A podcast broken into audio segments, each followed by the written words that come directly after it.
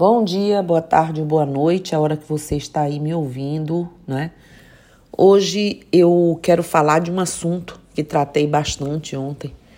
É, falamos no nosso cotidiano sobre essas coisas, nós sacerdotes, com as pessoas que atendemos, e às vezes algumas delas são tão fortes que no dia seguinte eu chego aqui e a gente tem que falar sobre isso. Como superar decepções. Superar uma decepção não é algo simples, não é uma tarefa fácil. Mas não podemos dizer que é impossível. Embora seja um processo complexo, com o tempo conseguimos superá-lo. Acredite, tudo passa, inclusive as dores maiores e as piores coisas. A decepção é uma mistura de dor e sentimento de traição.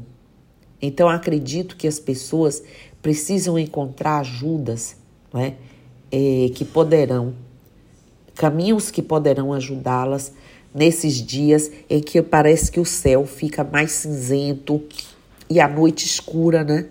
Mais escura. Não se deixem levar pela desconfiança. Passado esse problema com alguém, a gente também não pode viver nessa questão da desconfiança. Porque quando sofremos uma decepção, parece que a desconfiança invade tudo o que nos rodeia, sejam pessoas ou projetos de vida. Isso é normal, pois de uma, uma decepção, né, que pode ser uma traição de um ente querido ou a decepção por um sonho não realizado, esses sentimentos vão tomando corpo.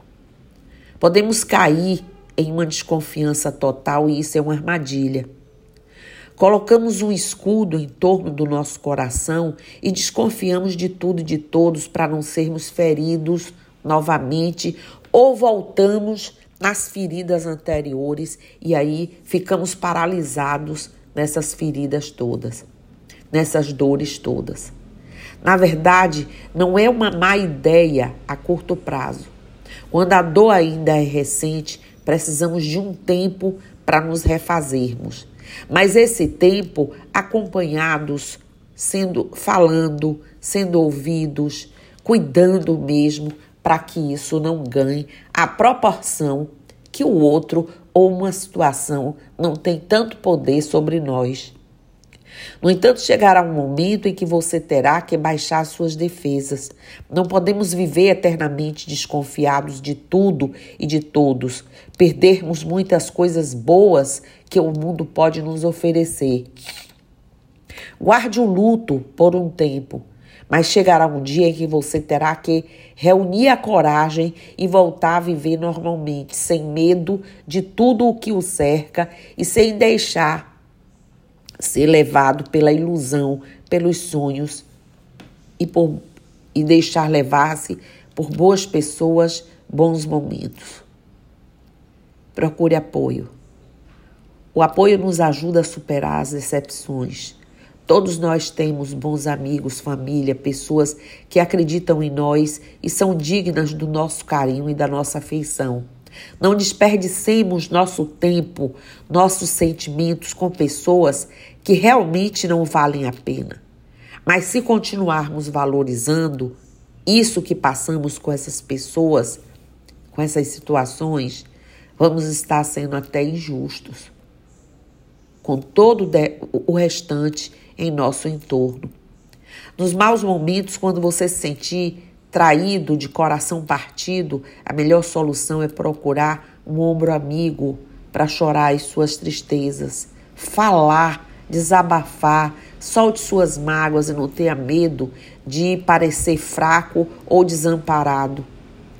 Uma pessoa que o ama nunca usará suas, suas confidências contra você.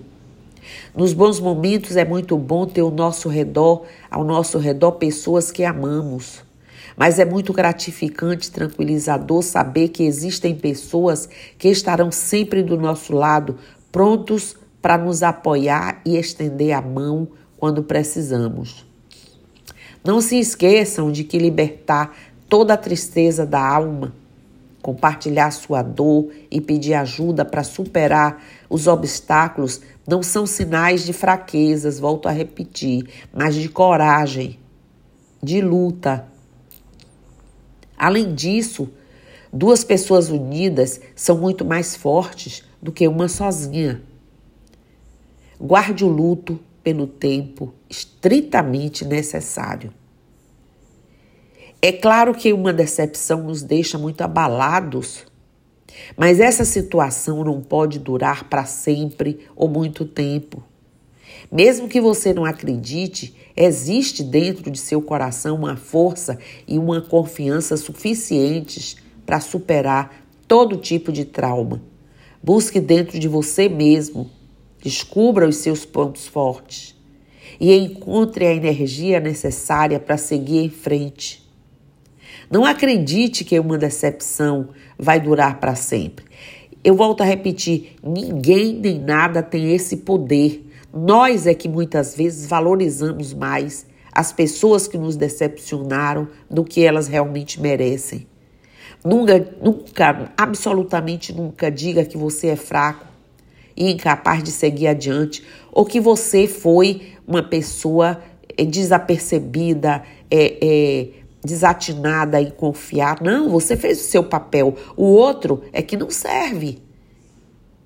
Você não conseguiu enxergar porque você não vive esse mundo de maldade, de malícia. A gente só prevê aquilo normalmente que a gente é, que a gente sente, o mundo onde nós nos norteia. Se nem encontrar essa força que está no fundo de sua alma é porque não procurou bem. O luto pela decepção não pode durar para sempre. Eu repito, converse né, consigo mesma, de coração aberto, até se conhecer profundamente e encontrar o seu interior e coragem e a força para olhar o futuro com boa vontade. Aquelas pessoas que você amou, aquela pessoa que você amou, que você teve amizade, que você teve todos os bons sentimentos, esqueça, ela não pode ser mais importante. Ela já se mostrou. Mas você continua sendo quem é. Diante de uma decepção, não perca o otimismo e o bom humor. Nos momentos de grande sofrimento, ninguém sente vontade de brincar, mas as melhores armas para enfrentar uma decepção são o otimismo e o senso de humor. Seja sempre uma pessoa positiva, otimista e alegre. Não perca e não deixe que ninguém tire isso de você. No início, talvez, como eu disse, seja difícil, mas olhe sempre para o lado positivo de tudo. Isso tornará você uma pessoa mais feliz, porque você não é aquela pessoa que te magoou, você é completamente diferente.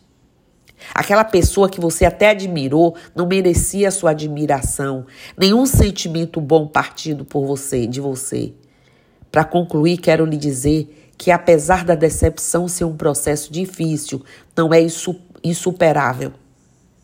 Com força, atitude, com as ferramentas certas, o positivismo necessário e a troca de vibrações, retirem da sua psicosfera os resquícios desses sentimentos que te libertarão, porque não existe nada, nada que dure para sempre, por mais doloroso, por mais triste, por mais angustiante, decepcionante que tenha sido.